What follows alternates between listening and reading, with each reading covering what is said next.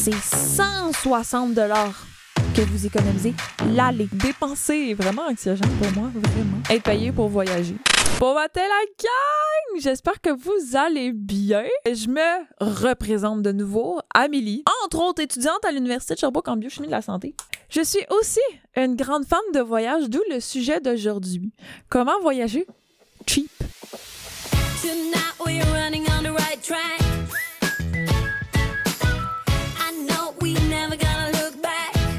Rappelle un nouveau format que je crée maintenant en collaboration avec CFAC, la radio officielle de l'Université de Sherbrooke. D'abord, j'aimerais vous dire que j'aimerais bien ça, être une vraie influenceuse, là, puis être payée pour voyager. Mais je voyage quand même à tous les ans. Je débuterai avec un truc, celui de la, du mode navigation privée. C'est déjà arrivé à des gens autour de moi qui ont cherché des hôtels, qui sont revenus le lendemain et les hôtels étaient le double du prix que ce qu'ils avaient vu la veille. Ils se sont simplement mis en mode navigation privée et les prix sont redevenus bas. Ils se disent, bah, c'est sûr, cette personne-là va partir en voyage, on va booster les prix. De toute façon, elle va payer, peu importe le prix.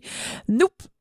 Ne payez pas n'importe quel prix. Tout ça pour en arriver aux billets d'avion. Dans les billets qu'on achète habituellement, disons Air Canada, ça inclut beaucoup de choses qu'on n'a pas nécessairement besoin. Moi, j'utilise le site internet kiwi.com pour comparer mes vols. Il y a deux choses qu'on doit considérer. Tu veux du ultra low cost, ce qui veut dire que on n'inclut rien, puis on rajoute par après les options que vous avez besoin. Mais il y a aussi, d'une journée à une autre, les prix sont pas pareils, ça peut doubler du prix. Disons que on s'en va à San José. D'abord, ce que je vais faire sur kiwi.com, c'est mettre plusieurs places de points de départ. Par exemple, Burlington et Toronto, c'est quand même des villes plus ou moins proches de Montréal qui peuvent être utilisées aussi comme point de départ. Vous pouvez sauver 100 à 200, 300 dollars le billet d'avion aller-retour. Et là, je m'en vais, mettons, à San Jose. Ce qui est magnifique, c'est disons que je pars en août, parce que c'est là où ce que je pars. On voit carrément les prix journée à la fois. Si je prends le premier août, les billets sont de 450 dollars. Si j'attends 12 jours, j'ai un billet à 290 dollars. C'est 160 dollars que vous économisez l'aller. Mais bon, moi, j'ai pas des vacances flexibles, je peux pas attendre 12 jours. Je dis le 3 août parce que c'est proche du premier, puis c'est pas mal là mes vacances. C'est pas vrai, là. Je fais juste une simulation. Je peux sélectionner le retour si je suis pas sûre entre trois dates, mais je vais aller choisir la date la moins chère. Vous pouvez économiser juste des centaines de dollars comme ça. Ce qui est bien aussi avec kiwi.com, c'est que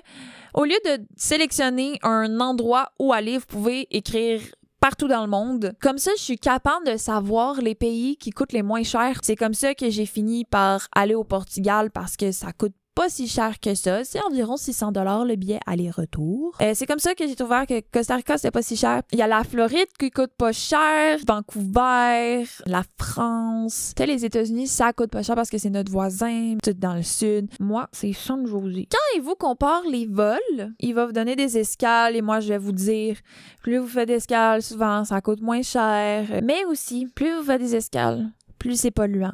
Je ferai une autre capsule sur comment voyager de façon plus écologique. Bon, mettons que je choisis le moins cher. Ensuite, je dois absolument vous parler des bagages en soute. Les bagages à, à cabine, habituellement, c'est inclus. Je vais vous expliquer un peu le principe d'un ultra low cost. Les billets d'avion, ils vous enlèvent toutes, toutes, toutes, toutes les options. Ils vous mettent juste le transfert, le déplacement. Et ensuite, vous rajoutez vous-même ce que vous avez besoin. Si vous faites un vol de 10 heures, ça se peut que vous ayez besoin de nourriture.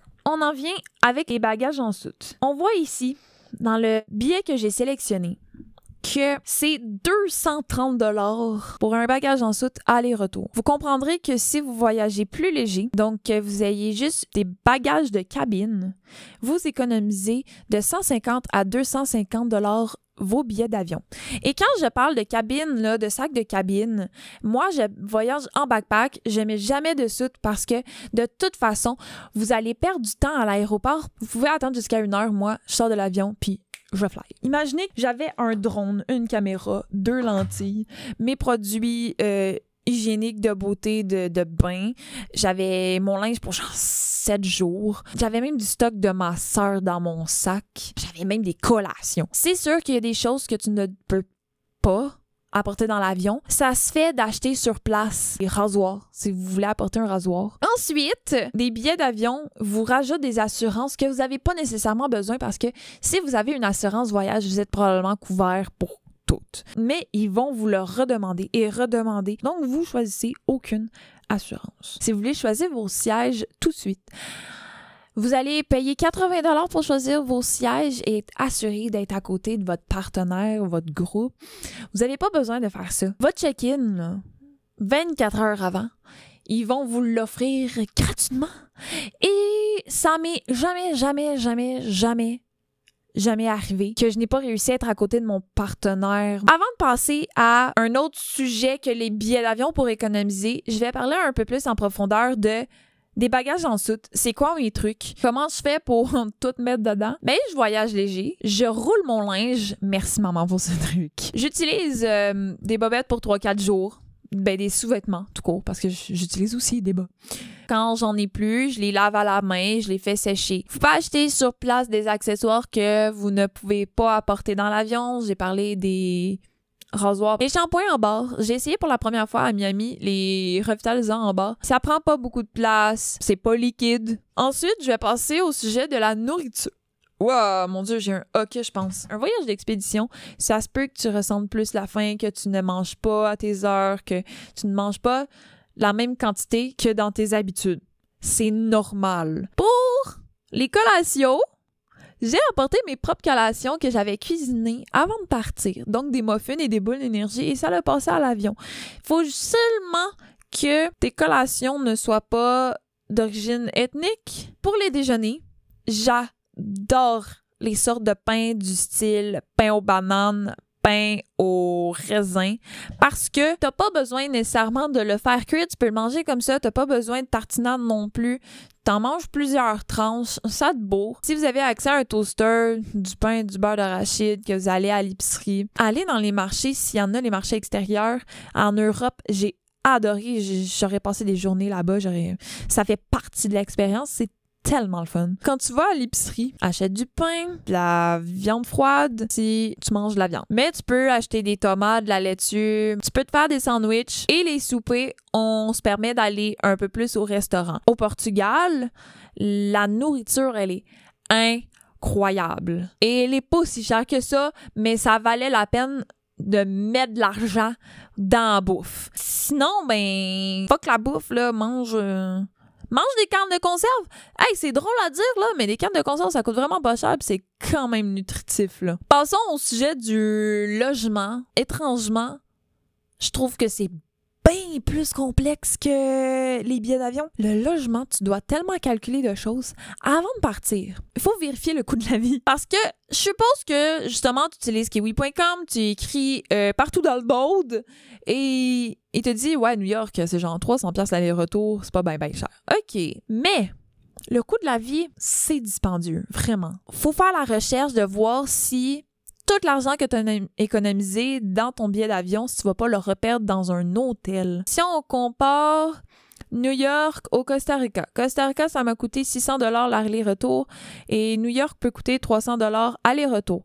Mais une chambre d'hôtel coûte environ 200 250 dollars la nuit et le Costa Rica coûte 30 dollars la nuit. Donc vous voyez que si je choisis New York au lieu de Costa Rica pour économiser de l'argent sur le billet d'avion, je vais tout le redépenser dans le logement. Mais il y a quand même des options, même si on choisit quand même New York. Quand j'y étais avec mon copain, on y était sur un coup de tête et j'ai trouvé une place pour faire du camping. Ça nous a coûté 30 dollars la nuit. OK, pour revenir au logement, euh, il y a certains trucs, les Airbnb.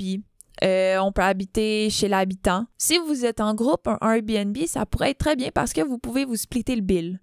Mais si vous êtes seul, mais une auberge de jeunesse, seul, ce n'est pas dispendieux. Il y a aussi des applications pour habiter chez l'habitant. Vous pouvez trouver ça sur Internet, je suis pas mal sûre. Vous pouvez aussi faire du travail en échange du logis et de la nourriture. L'option que j'ai trouvée pour euh, le travail en échange, c'est un abonnement. Comme vous prenez une année sabbatique, vous voyagez, ça pourrait être super pratique d'avoir votre abonnement parce que vous allez économiser des centaines de dollars. Pour le travail en échange, c'est sur le site workaway.info. Finalement, finalement.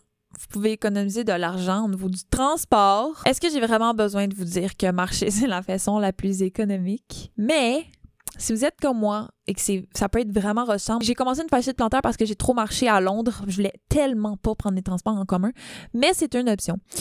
Par contre, je m'étais pas assez informée. Ça, c'est quelque chose que maintenant je fais. Je me renseigne beaucoup, beaucoup sur les transports en commun. Ça m'aurait vraiment été utile pour Londres parce qu'une fois, on essayait d'aller dans les bus en nous disant que les cartes de crédit fonctionnaient, mais je pense que les visas fonctionnaient pas. Ensuite, vous pouvez louer des vélos, tout dépendant de où ce que vous allez, mais je veux dire, des vélos, c'est quand même répandu. Ça coûte de l'argent, mais ça coûte moins cher que de louer une voiture.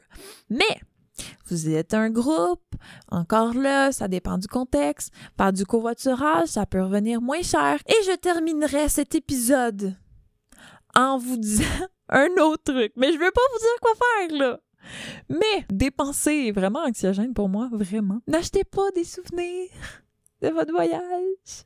Mais là, je dis ça, mais comme j'achète à chaque endroit un aimant. Mais on s'entend comme l'aimant fait partie aussi de mon décor parce qu'il y a rien d'autre sur mon frigo que des aimants de partout où j'ai été. Donc, moi, je me dis, réfléchissez beaucoup à qu'est-ce que vous allez faire avec vos souvenirs. Pour moi, les meilleurs souvenirs, c'est ce qu'il y a dans ta tête. Moi, je vlog, je prends des photos. Et là, je pourrais parler d'encore plein de sujets, mais je voulais me concentrer sur les plus gros blocs. Donc, vous pouvez aussi me suivre sur Instagram, sur Amélie Boho Dreamer.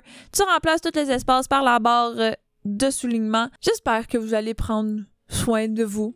Et je vous dis à la prochaine, lovely people.